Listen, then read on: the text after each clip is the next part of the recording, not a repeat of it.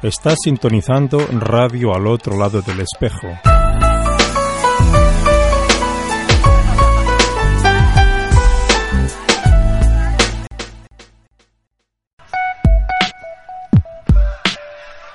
Radio al otro lado del espejo.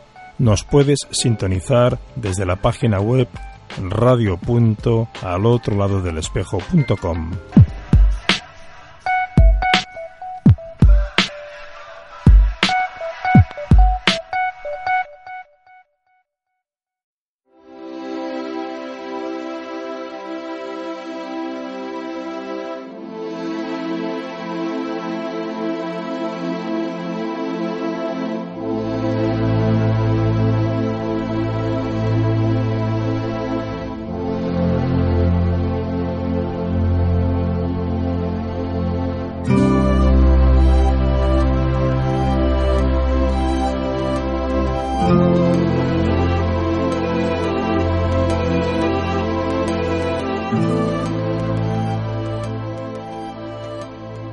Las palabras son sólo señales cuyo significado es fruto del puro condicionamiento.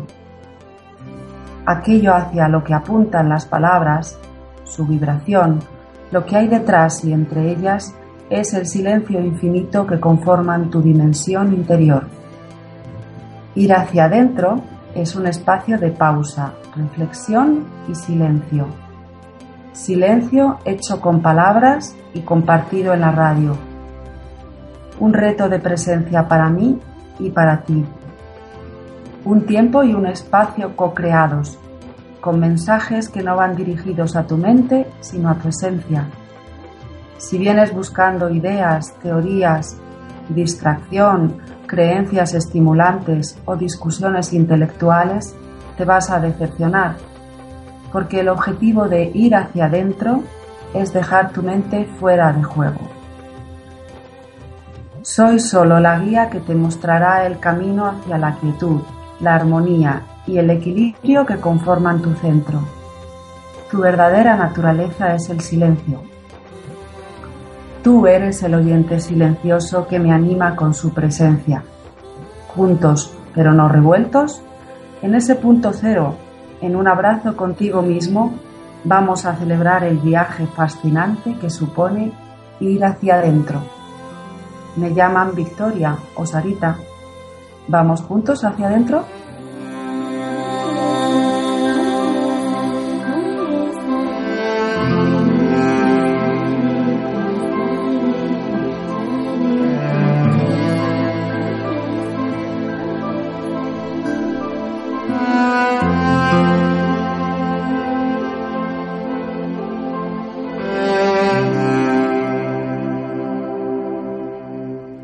Sarita os envía un cálido saludo a todos y todas las oyentes de Ir hacia adentro en radio al otro lado del espejo.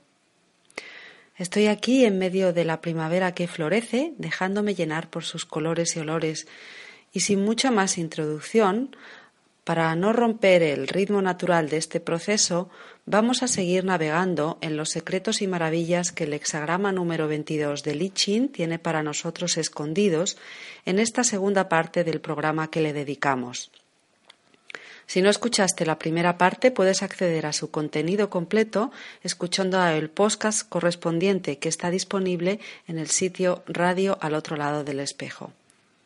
Para volver a navegar en los regalos de gracia de este hexagrama número 22 y disponernos a recibir su mensaje, cerramos los ojos, dibujando conscientemente una sonrisa en nuestros labios, conectando con nuestra sagrada respiración tal y como sea en este momento, mientras nos dejamos embargar por los sonidos de esta música.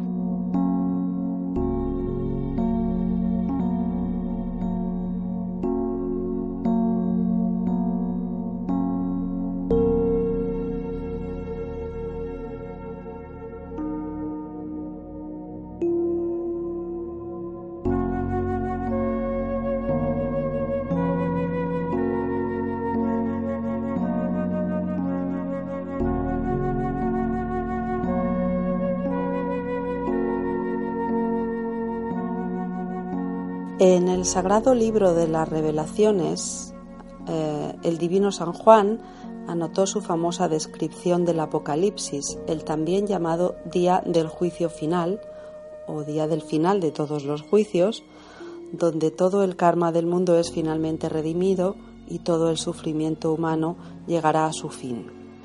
A pesar de los siglos de confusión que nos han traído las religiones, eh, la revelación de San Juan contiene algunos de los más grandes secretos iniciáticos jamás escritos. Una de esas enseñanzas secretas se conoce con el nombre de los siete sellos sagrados. De un modo alegórico, San Juan describe el proceso secuencia de apertura de cada uno de esos siete sellos por un ángel y el consiguiente desarrollo de los siete estados o estadios apocalípticos en sí mismos. Cuando se abre el último sello, el demonio es conquistado definitivamente y la humanidad asciende a un plano superior. Eso es el resumen de la historia, tal y como la hemos escuchado. Cuando desciframos esta alegoría, podemos ver que cada uno de los siete sellos y su ángel correspondiente representan un agente de la gracia de este hexagrama 22 en el mundo, una fuerza espiritual envolvente o altísima frecuencia que desciende desde los más altos planos y que afecta directamente al ADN humano, produciendo un cambio o una mutación definitiva y permanente. El apocalipsis es realmente un fenómeno biológico, un día de juicio final en nuestros genes, mientras que una nueva especie de ser humano se prepara para nacer. En la matriz del I Ching hay seis de ellas que reflejan directamente este poder envolvente de la gracia, ya que el séptimo es la gracia misma y está representada en este arquetipo genético número 22. El primer sello sería la voluntad divina y estaría representado por el hexagrama 40. El segundo sello sería la omnisciencia y estaría representado por el hexagrama 17. El tercer sello sería el amor universal, representado por el arquetipo genético y el ah, hexagrama 25. El cuarto sello sería la epifanía, representado por el ah, arquetipo genético 43. El quinto sello, el perdón, correspondiéndose con el hexagrama 4. El sexto sello, la verdad, que sería el hexagrama 63 que ya hemos visto, y el séptimo sello, este en el que estamos hoy ah, profundizando, que es la gracia, el número 22. La divina gracia siempre trabaja a través del campo de los seis ah, o de las seis altas frecuencias o atributos divinos. Así es como podemos ver que cada uno de estos sagrados sellos es un código divino enviado desde las altas frecuencias para sanar un aspecto específico de la herida sagrada, de la herida original. Igual que hay seis aspectos para la herida sagrada, así también hay seis aspectos divinos responsables de la sanación de aquella herida. Este proceso tiene lugar lo mismo en el nivel individual que en el colectivo, y así vamos a hablar de esto en adelante. La apertura del primer sello sería la apertura del poder divino y se abre con la alta frecuencia de la voluntad divina, que sana a todos los seres de la represión. La represión es la herida primaria de la humanidad, ya que se refiere al mismo almacenaje del karma en el ADN físico, en nuestras células gracias a las capas y capas de karma que se amontonan en nuestro ADN, que los más altos cuerpos sutiles se han oscurecido en detrimento de tu despertar. El karma es una profunda tensión física que se expresa como miedo y que habita cada célula del cuerpo. Solamente a través de la gracia de la voluntad divina el karma puede ser transmutado. El arquetipo genético 40, en su más alta vibración, representa el poder divino que es la única fuerza suficientemente poderosa capaz de transformar todas las capas de tensión. El poder divino significa realmente la relajación total, así que mientras este sello se abre a través de la humanidad, el cuerpo físico descansa, por fin, en total relajación. Mientras se va relajando progresivamente en estados cada vez más profundos, los cuerpos superiores comienzan a poder expresarse completamente hasta que al final tu cuerpo no es otra cosa que un instrumento completamente relajado en manos del poder divino. Al estar relacionado este sello con la libertad, con la liberación de la tensión central del cuerpo físico a un nivel colectivo significaría la erradicación de la enfermedad en nuestro planeta, es decir, el fin del dolor físico, el fin del cuerpo como herramienta de conocimiento y de sufrimiento.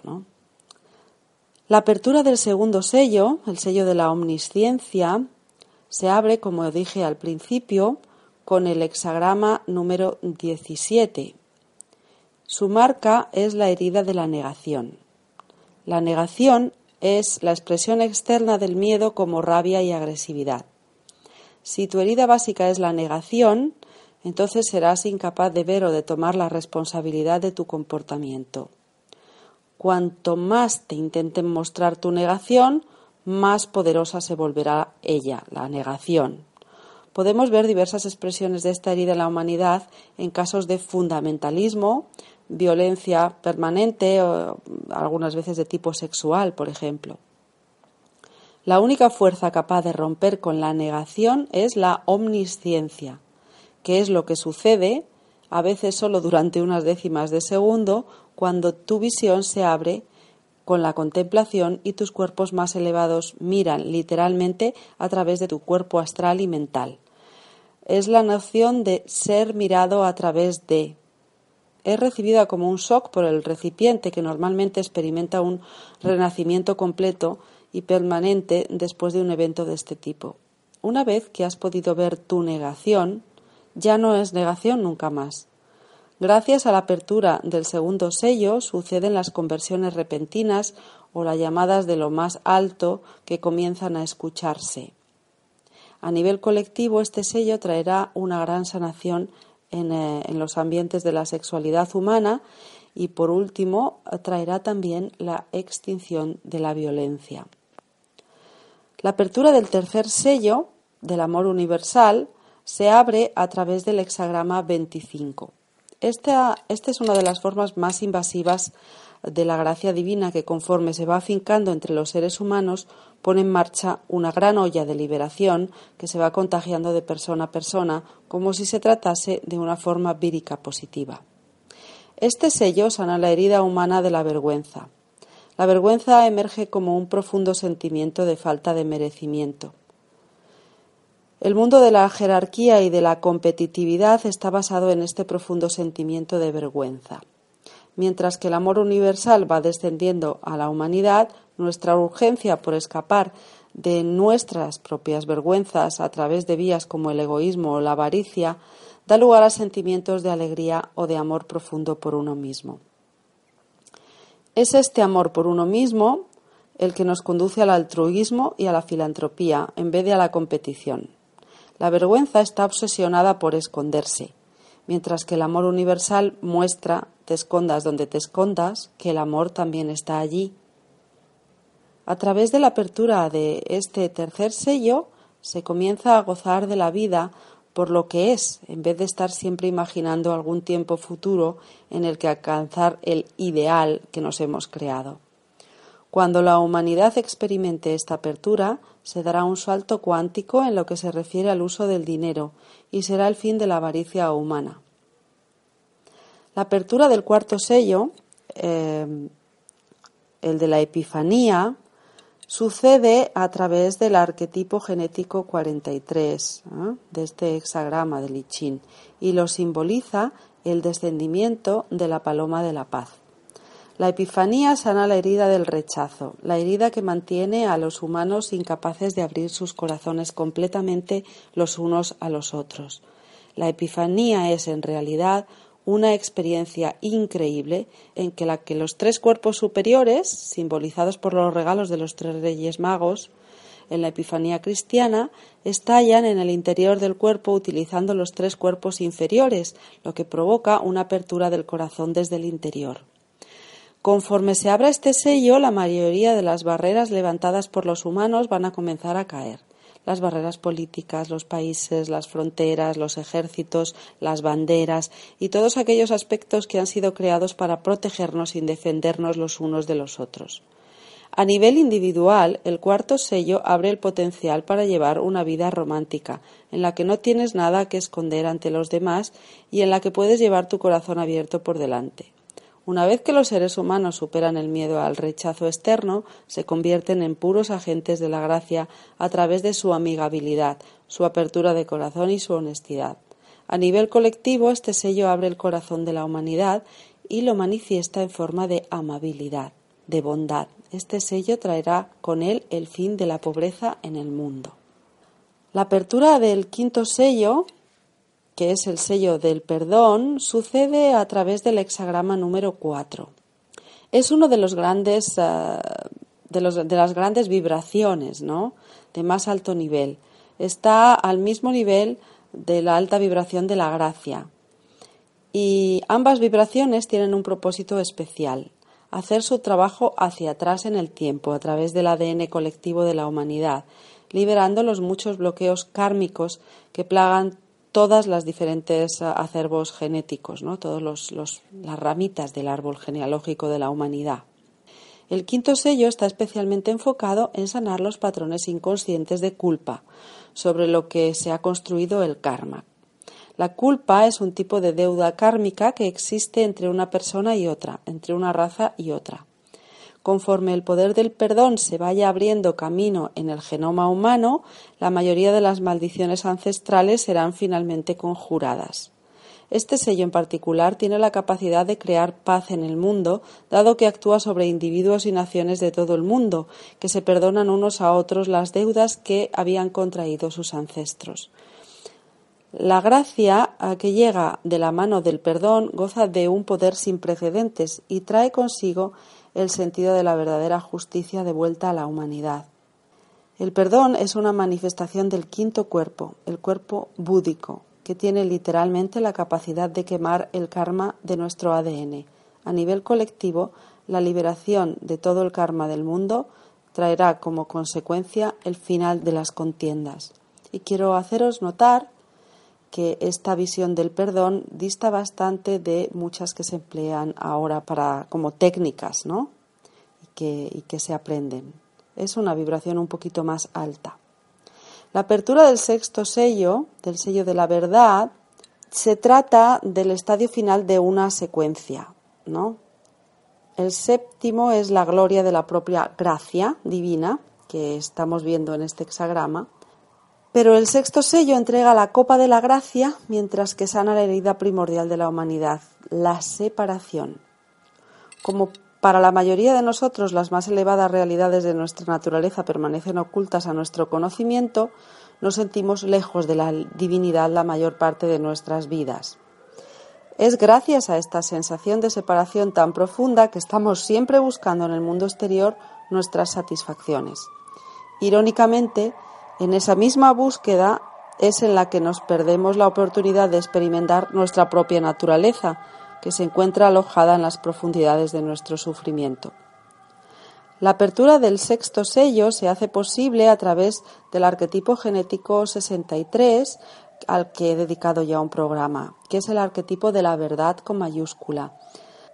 La verdad es algo con lo que tú te haces uno, no es algo que se encuentra allá afuera, a través de la apertura de este sello de la verdad, cada individuo podrá conocer su verdadera naturaleza como un aspecto fractal de una conciencia vasta llamada divinidad. La verdad absoluta es un fenómeno colectivo que un día podrá ser completamente incorporado a la humanidad cuando la humanidad entera se reconozca espontáneamente a sí misma como un organismo único y divino. Solo entonces, solo en aquel maravilloso momento del futuro, toda la búsqueda y los esfuerzos humanos llegarán a su fin. Y es así que el arquetipo genético 63, a través de la realización y la encarnación expansiva, conseguirá finalmente traer un aplastante final a la mayor de las maldiciones humanas, que es la indiferencia. La apertura del séptimo sello es la gracia. La gracia misma, el objetivo que nos ocupa en, en estos dos programas dedicados a la gracia y ahora estamos justo en la segunda parte de este programa. En el libro de las revelaciones, la apertura del séptimo sello viene acompañado de capas y capas de ricas imágenes apocalípticas. A no ser que estés versado en simbolismo alquímico, te será muy difícil penetrar en el verdadero significado de esta maravillosa y profética transmisión. Hay además una línea de demarcación entre la apertura de los seis primeros sellos y la apertura del séptimo sello. El séptimo sello incluye siete ángeles y siete trompetas que tocarán el juicio final de la humanidad. El séptimo sello es el espíritu de la gracia en sí mismo. Está representado por la más alta vibración de este hexagrama 22. Y la gracia desciende solo después de una grandísima transformación en una persona. Es como el arco iris que aparece tras una gran tormenta, trayendo consigo una transfiguración completa, representada por el arquetipo genético 47, el hexagrama 47 del que nos ocuparemos en el próximo programa. A nivel individual, los siete sellos representan el final de la asimilación de todas las primeras seis capas de la aura humana en el cuerpo monádico, la esencia primordial. En este nivel incluyo el flujo de las revelaciones y las altas frecuencias del cuerpo átmico, que tienen eh, también que rendirse ante el vacío de aquello que los místicos suelen llamar el séptimo cielo. En el libro del Génesis se dice que Dios descansó en el séptimo día de la creación, y este patrón séptuple se ve reflejado en muchas otras tradiciones culturales. En el sistema hindú, cuando se abre el séptimo chakra conocido como Sasara, la esencia divina se puede reunir por fin con el plano material. San Juan ah, describe este evento como la llegada de un nuevo cielo y una nueva tierra. Mientras que el séptimo plano monádico absorbe los últimos vestigios de nuestra separación, cada plano inferior y sus frecuencias se van desintegrando para volver a ser absorbidos como la verdadera esencia monádica. Este es el significado del sonido de las siete trompetas, que representan los siete niveles de frecuencia del aura humana. A nivel colectivo, la apertura del séptimo sello se refiere al advenimiento de los últimos momentos de esta etapa de la humanidad y el retorno de la raza humana a su estado edénico original. Esta es la gran orquesta de trompetas que anuncia la redención de todos los seres, la gracia. El último aspecto de la transmisión de este hexagrama número 22 continúa la historia del alma humana individual en sí misma. Todas las historias humanas promulgan el mismo proceso mítico o el mismo guion más allá del infinito número de formas diversas y únicas que coexisten. Mientras que nuestro proceso de reencarnación se recicla en nuevas y diferentes formas, cada uno activando diferentes inferencias del ADN humano en cada vida, nuestra gran historia transgeneracional se va profundizando. Como sucede en todo gran drama, estamos tejiendo un tapiz multidimensional de diferentes colores, tonos y matices en la rica fábrica de la experiencia. A través de cada vida o encarnación, sin embargo, permanece una cuestión inalterable que egresa una y otra vez, la cuestión de nuestro sufrimiento. Es nuestra relación cambiante con esta cuestión la que marca los diferentes estadios de nuestra trayectoria a lo largo del tiempo y del espacio. Hay nueve puntos de referencia mayores en el camino conocidos como los nueve portales de iniciación planetaria.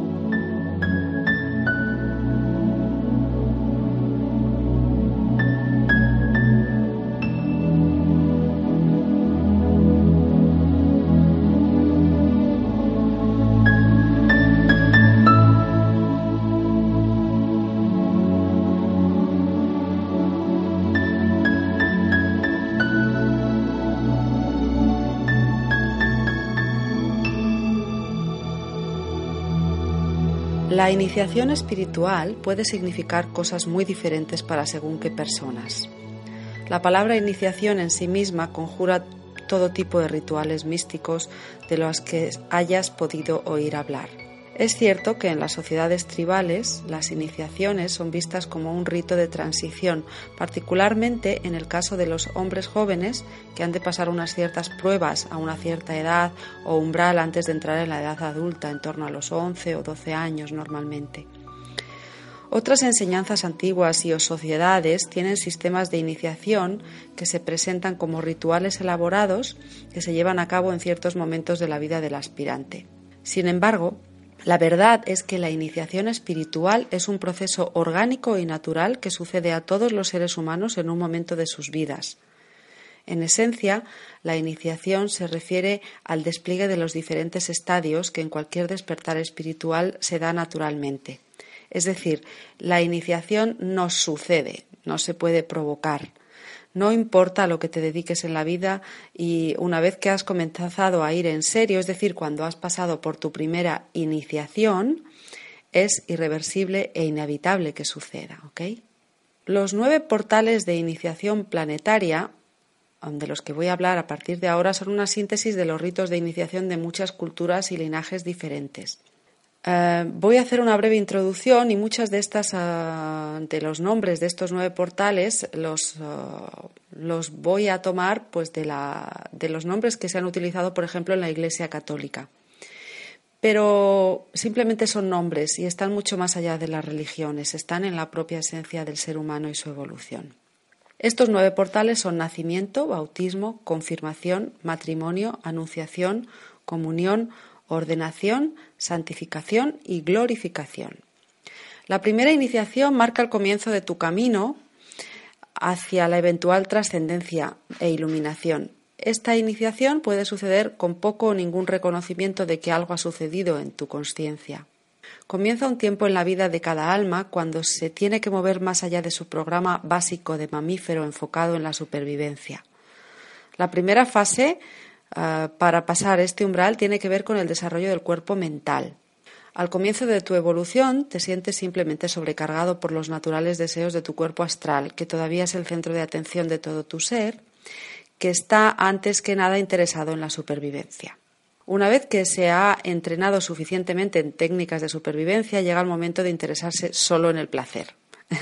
Así las vidas se convierten en una persecución del placer en todas sus formas y de todas las maneras. En algún sentido, el alma está intentando definir qué son el placer y la alegría y cómo pueden conquistarse. A pesar de los destellos fugaces de felicidad, el alma cae en la cuenta de que la verdadera realización no va a llegar a través de los sentidos ni de las recompensas externas, y es entonces cuando vuelve su mirada hacia el verdadero meollo de la cuestión, el sufrimiento en sí mismo.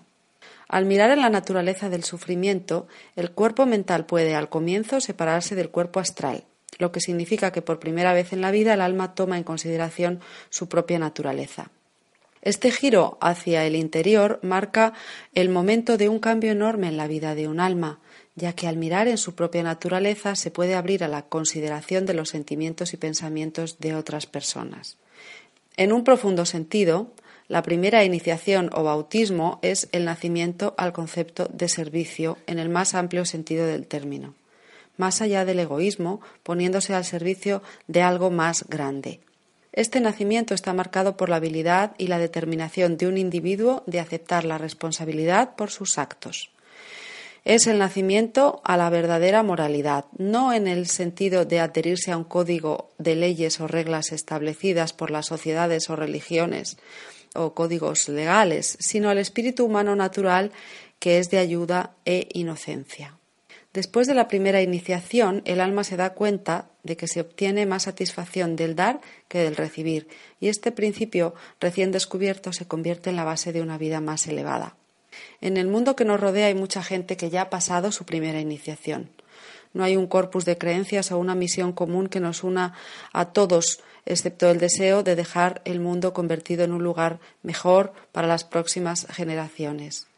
Puede que sean espirituales, ateos, obstinados o incluso dogmáticos, pero no pueden ser indiferentes a su propio sufrimiento ni al de los demás, los que los convierte en seres poderosos y preciosos para sí mismos y para la humanidad.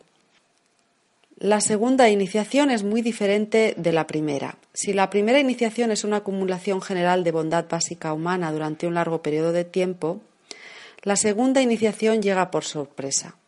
En la segunda iniciación, el espíritu de la gracia desciende sobre las capas o los cuerpos de la forma y los otorga un momento de elevado contacto con el recipiente. es una inmersión repentina en las más altas frecuencias de tus propios vehículos superiores y como tal llega siempre en forma de shock. Como todo shock, lleva un cierto tiempo entender qué ha pasado en uno mismo. La duración de la experiencia varía mucho de una persona a otra, y conforme las más altas frecuencias descienden, los cuerpos inferiores se quedan con la tarea de recalibrar y reajustar el influjo de las nuevas frecuencias. Durante este periodo de reajuste, muchas cosas pueden suceder en un individuo.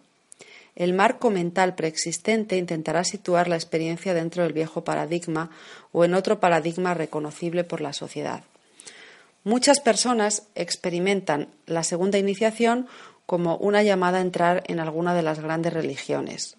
Para otros, eh, continúan lidiando con su experiencia y pueden incluso llegar a sufrir crisis mentales o nerviosas. Otra respuesta común es una depresión prolongada, unida a un deseo de regresar al estado de las altas frecuencias. Hay también quien incluso llega a negar la experiencia e intenta olvidarla a cualquier precio. El bautismo como tal, esta inmersión, puede ser un reto extremo ya que te coloca fuera del resto de la sociedad en algún aspecto y puede verse como un tipo de purgatorio, ya que una vez que has probado el sabor de la vida elevada no podrás olvidarlo fácilmente. Si eres capaz de manejarte con las frecuencias de los cuerpos elevados e incorporar la experiencia en tu vida, limpiamente, la gracia te volverá a visitar periódicamente y te bautizará con las altas frecuencias del cuerpo causal. La segunda iniciación es un bautismo continuado en la realidad más elevada y cuanto más de buen grado digieras la experiencia, más energía disponible habrá para ti.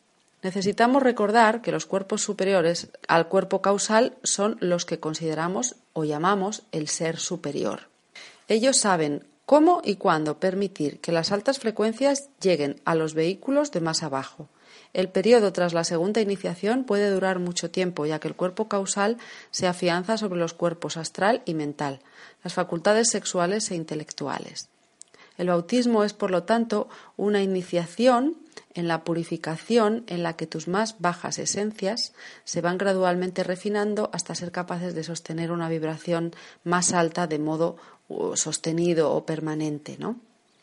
La tercera iniciación, que podemos llamar confirmación, en algunas tradiciones se equipara con, la, con una primera iniciación verdadera, porque no es hasta que la aceptación de la confirmación eh, que una persona se vuelve estable en su proceso de búsqueda de lo divino. La confirmación es otro don de la gracia que se concede como un tipo de premio para el destinatario. Su misterio puede ser mejor comprendido a través del esquema original de la Iglesia católica.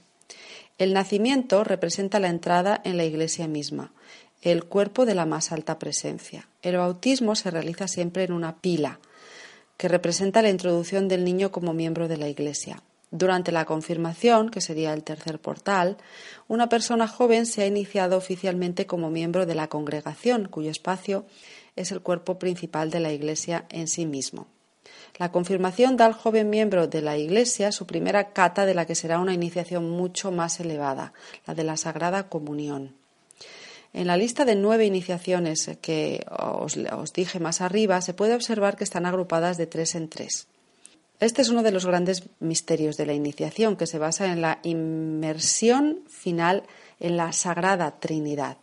En cada uno de los tres niveles, el buscador entra en un nivel de comunicación más profundo con la triple naturaleza de la Trinidad.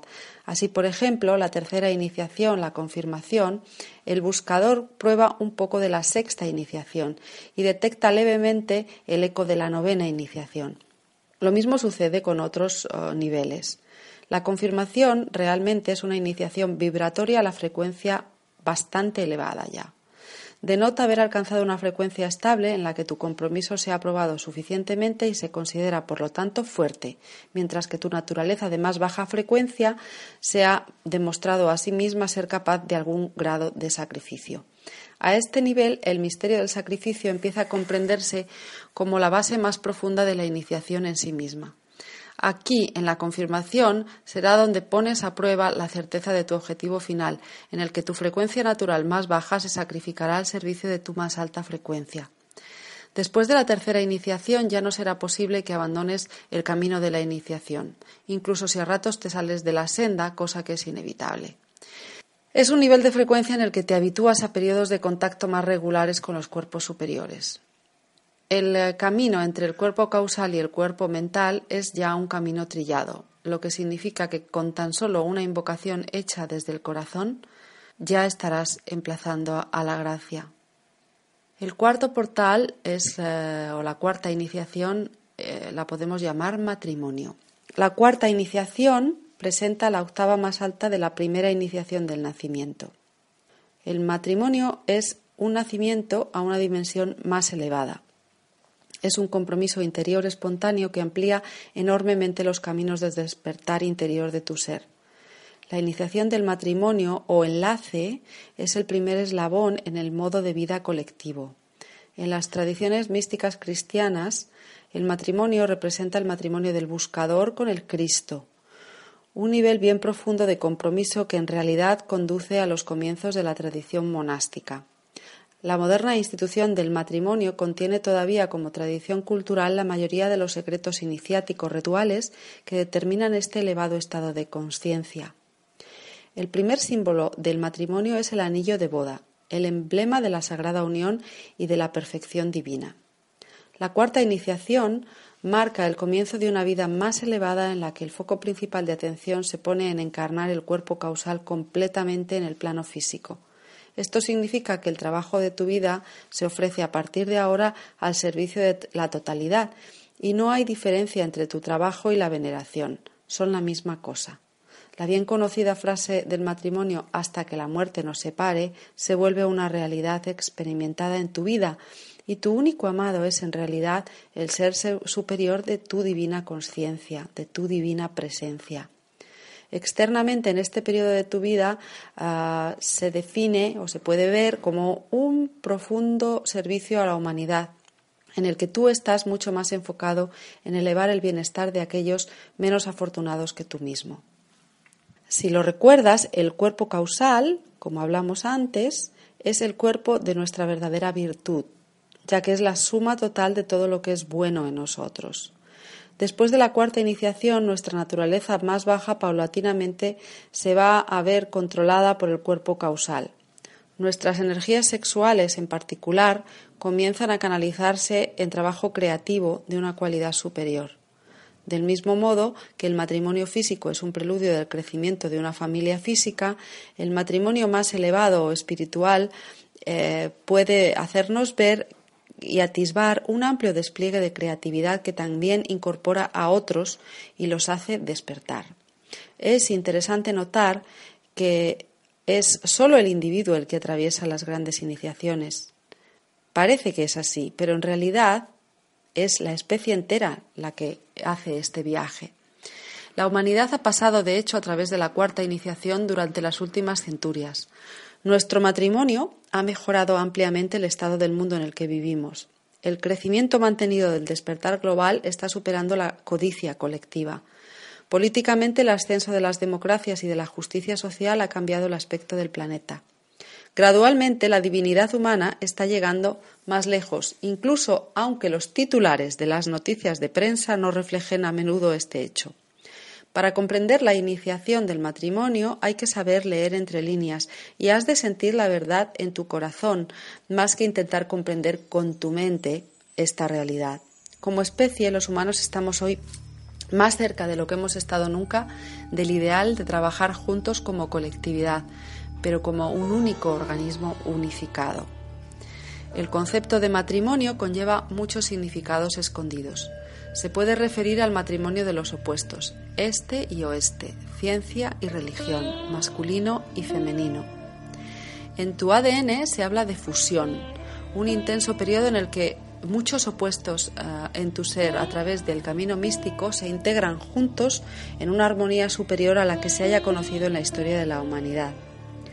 En la analogía de la Iglesia, cuando eliges ser uno con la congregación y te aproximas al altar mayor con tu prometido, en la geometría sagrada de las iglesias se representa como el crucero de las iglesias y el lado grande de las ventanas de la nave central, los brazos abiertos de la iglesia boca abajo entre los fieles y el coro. Ese es un lugar de expansión, donde el cuerpo de la iglesia se abre hacia ambos lados, como dos alas desplegadas, igual que cuando nuestro cuerpo se abre los dos brazos como alas para empezar a dar. Esto es exactamente lo que significa la cuarta iniciación. Es un tiempo en el que abres tu corazón al mundo y extiendes tus alas al viento de la gracia que porta el Espíritu Santo.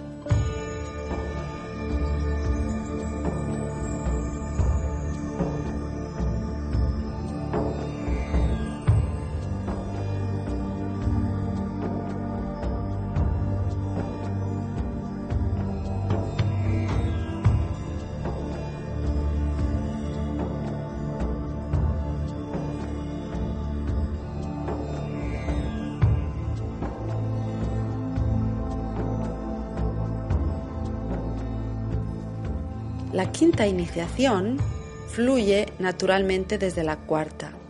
Es la anunciación. Y a este nivel de expansión de la conciencia de las iniciaciones, eh, a menudo se siguen unas a otras con relativa rapidez a lo largo de una sola vida.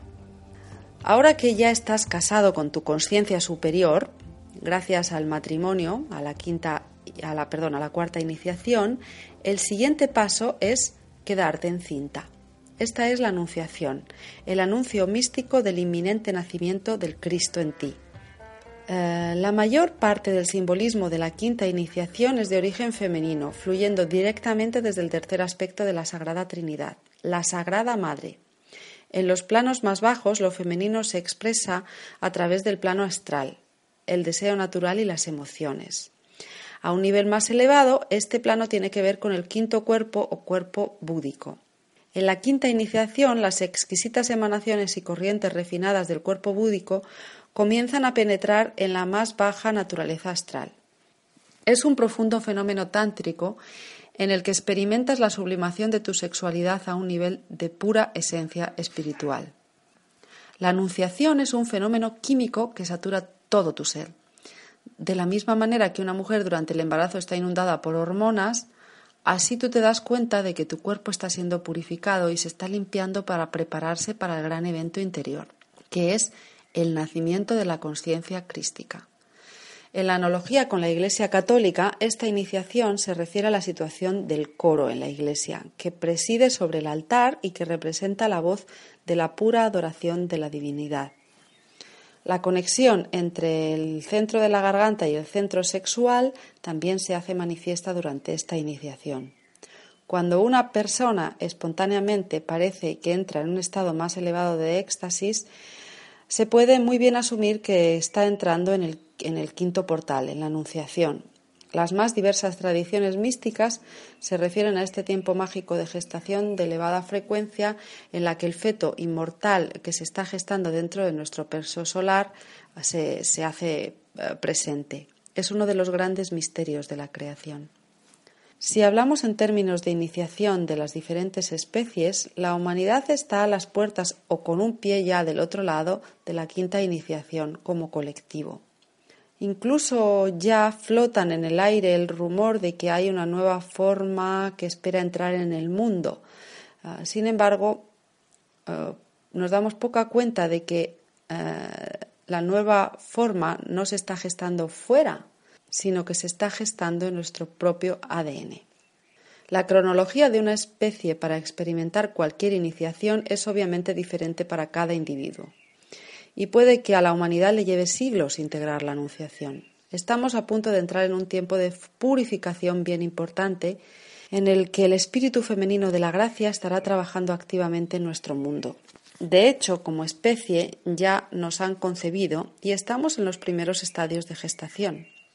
De la misma manera que el cuerpo de una mujer se toma un tiempo para mostrar externamente los signos de un embarazo, así la humanidad no se dará cuenta del gran cambio que se avecina durante un largo periodo.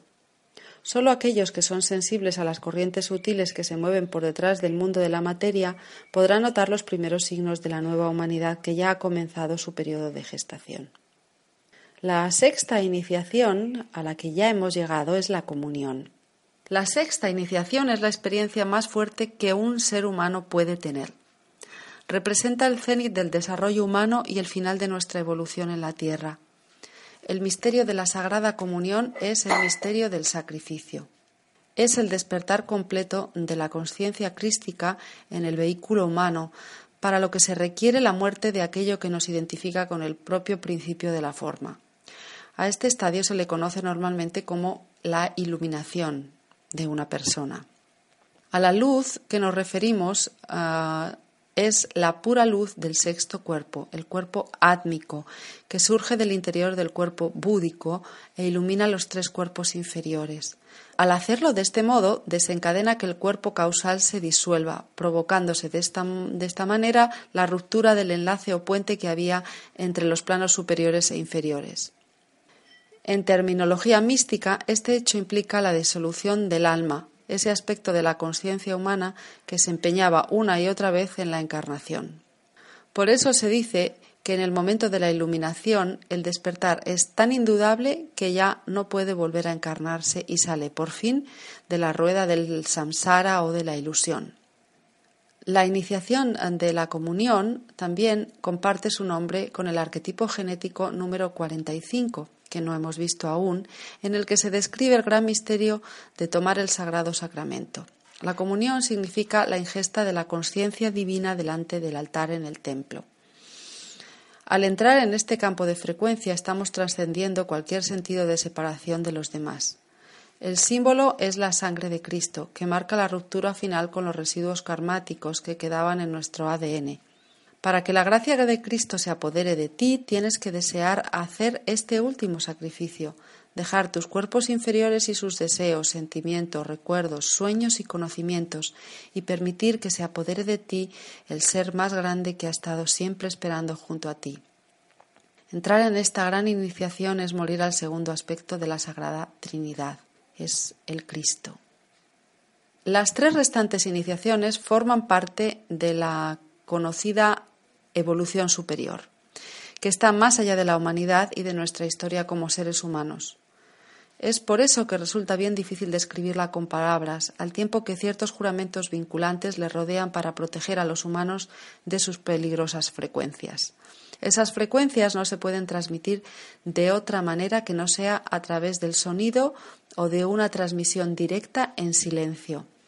Incluso así, la evolución superior es un hecho conocido desde siempre, algunas de sus peculiaridades se pueden encontrar en muchas manifestaciones culturales de la humanidad. A esta categoría de frecuencias de la evolución superior pertenece también la transmisión y la activación de la llave esencial, a cuyo contenido dedicaremos próximamente un programa en profundidad. Y que de, esta eh, llave esencial, esta activación, podéis tener más información en mi página web que es eh, www.esencial.info. Más allá de la humanidad y aún dentro de la propia humanidad yace un vehículo de evolución que se conoce con el nombre de sinarquía. La sinarquía es un fractal de élite de los vehículos humanos que está reservado específicamente para seres que ya hayan superado las iniciaciones más altas. Hablar de aquella conciencia como un ser separado es de hecho algo erróneo. Sin embargo, es suficiente decir que algunos aspectos de la conciencia que se ha expandido más allá del plano humano puede regresar y de hecho lo harán al plano físico por diversas y misteriosas razones. Una de ellas es mostrarnos algunos modelos específicos que tienen en el guion general del drama evolutivo humano bastante peso. Estos aspectos de la conciencia superior crean efectivamente un falso cuerpo causal, de manera que sea posible encarnar estas frecuencias de evolución superior y ponerlas en marcha. Este cuerpo tendrá en general un dispositivo de relojería incorporado que permite a las personas comportarse como un ser humano y hasta sentirse un ser normal por un periodo de tiempo. El proceso de encarnación de un ser de este tipo se conoce como el descenso de un avatar. La séptima iniciación, la ordenación, tiene mucho que ver con la noción de coordenación.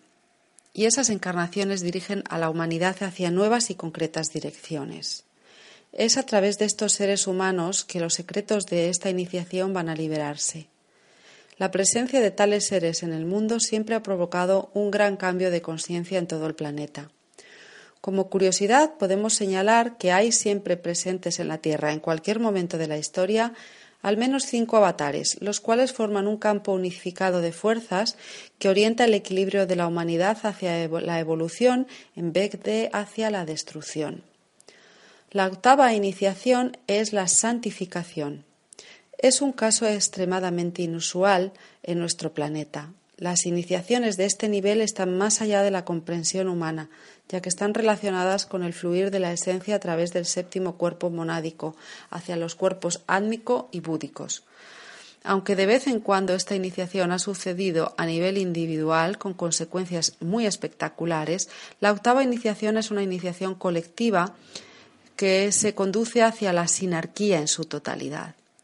Un evento de estas características eh, es inminente y tendrá lugar al mismo tiempo que la humanidad atraviese la quinta iniciación. De hecho, se trata, hablando en términos musicales, de la octava superior de aquella quinta iniciación que ya vimos. La novena y última de las iniciaciones nos conduce hasta el punto final de la historia de la conciencia.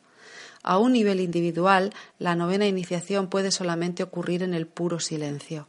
En algunas tradiciones esotéricas se refieren a ello como la negación. Después de esta iniciación, el ya indudable nivel de despertar se niega a materializarse y se vuelve a disolver con la esencia primordial de la que había surgido. La tradición nos dice que solo unos pocos iniciados han tomado hasta el día de hoy la novena iniciación. Sin embargo, una vez que la sinarquía toma la octava iniciación, la novena se volverá un hecho más y más frecuente a nuestro alrededor. Va a ser durante esta iniciación final que el primer y el séptimo cuerpos van a fusionarse. La forma física, por lo tanto, ascenderá y completará su grandioso destino final. Y eso será cuando tenga que ser. Cualquiera de nosotros puede ver a través de la profundidad de la transmisión de este hexagrama 22 que es difícil describir en palabras su contenido. La razón de la dificultad es que es necesario haber tenido la experiencia para poder saber de qué estamos hablando, y la mayoría no la hemos tenido. Aunque la gracia es una palabra que se usa con frecuencia en los círculos espirituales de hoy y de siempre, no debería ser usada con tanta ligereza. Por el contrario, esta palabra necesita ser tratada con el máximo respeto, pues corresponde a las máximas frecuencias. La gracia, como hemos visto, se consigue a través de la práctica de la bondad y de la misericordia. Este es el gran mensaje de este arquetipo genético, encontrar la misericordia en el rostro del sufrimiento y quizás encontrar incluso algo más, encontrar a la mismísima divinidad disfrazada bajo el rostro del que sufre.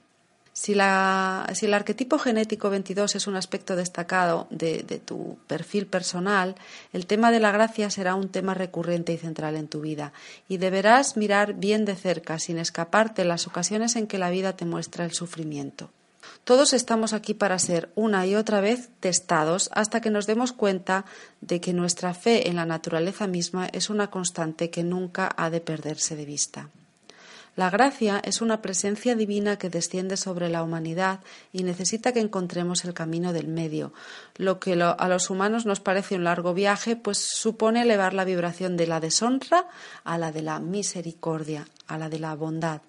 Después de todo, es un estado perfecto en el que tú y toda la vida cambiarán para siempre.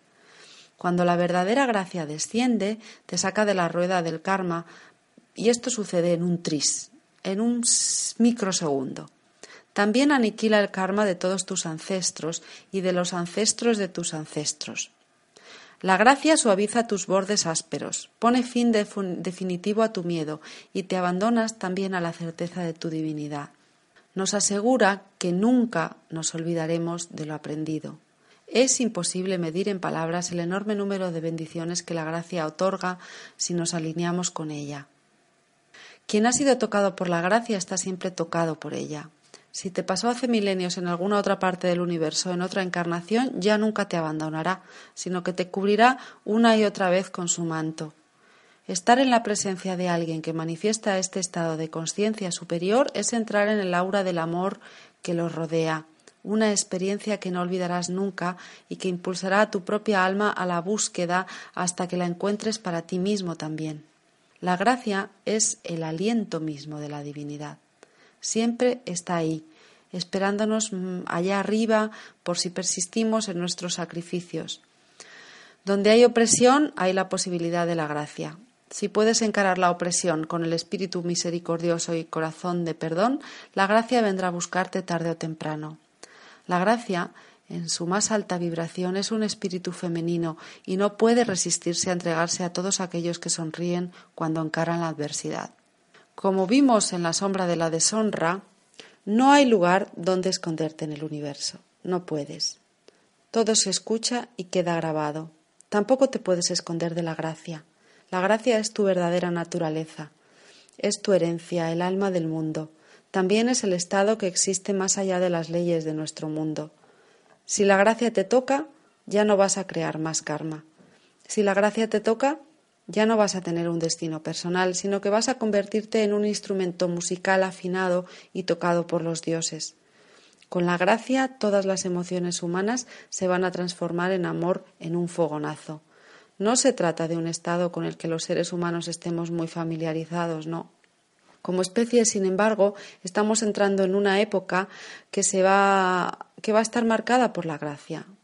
Una vez que cada uno de los siete sellos se haya abierto, el mundo que estábamos acostumbrados a ver va a empezar a desmoronarse, mientras que en su lugar comenzará a amanecer brillante y resplandeciente como un sol de verano, un nuevo cielo y una nueva tierra que ya mencionaba San Juan en su gran revelación.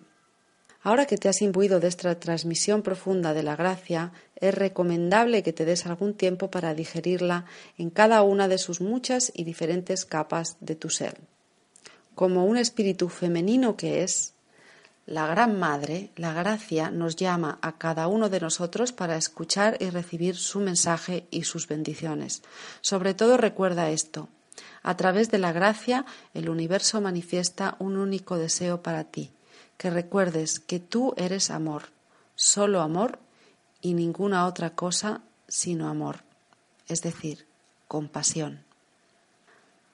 Para cerrar este programa os invito a escuchar algunas palabras de Oso que están también relacionados con lo que significa el final del karma, según se recoge esta idea en el tarot Zen que él creó. Y he visto que la carta que mejor lo refleja es la número 28, que me encanta desde siempre y se llama receptividad. Y dice así, escuchar es uno de los secretos básicos para entrar en el templo de Dios. Escuchar significa pasividad. Escuchar significa olvidarte de ti completamente. Solo entonces puedes escuchar. Cuando escuchas atentamente a alguien, te olvidas de ti mismo.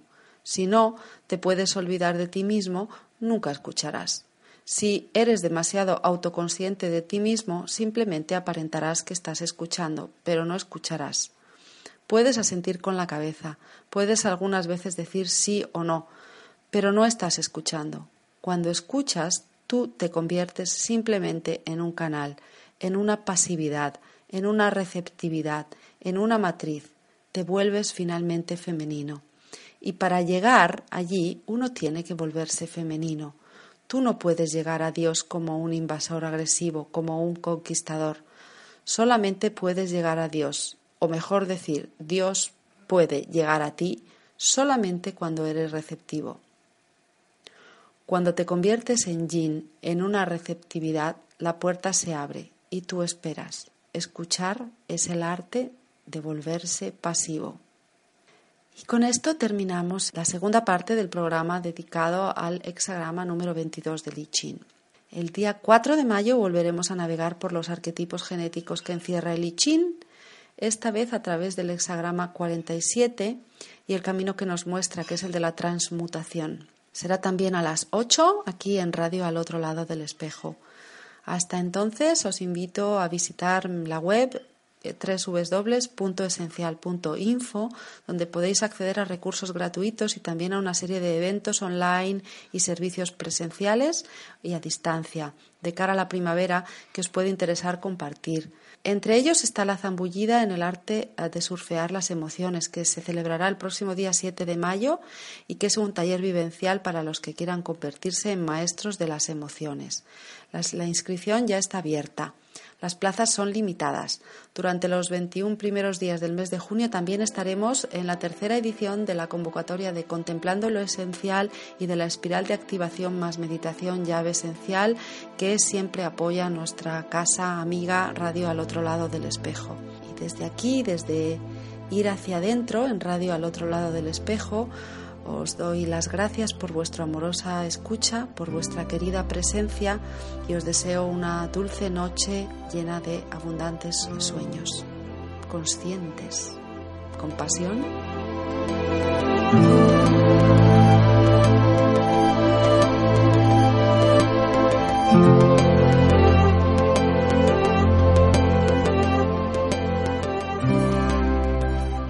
Y hasta aquí el espacio Ir hacia adentro, conducido por Victoria Malvar. Si queréis contactar con Victoria, lo podéis hacer desde su página web esencial.info. Recuerda, el primer y tercer sábado de cada mes a las 20 horas, hora de Europa, con todos vosotros, ir hacia adentro.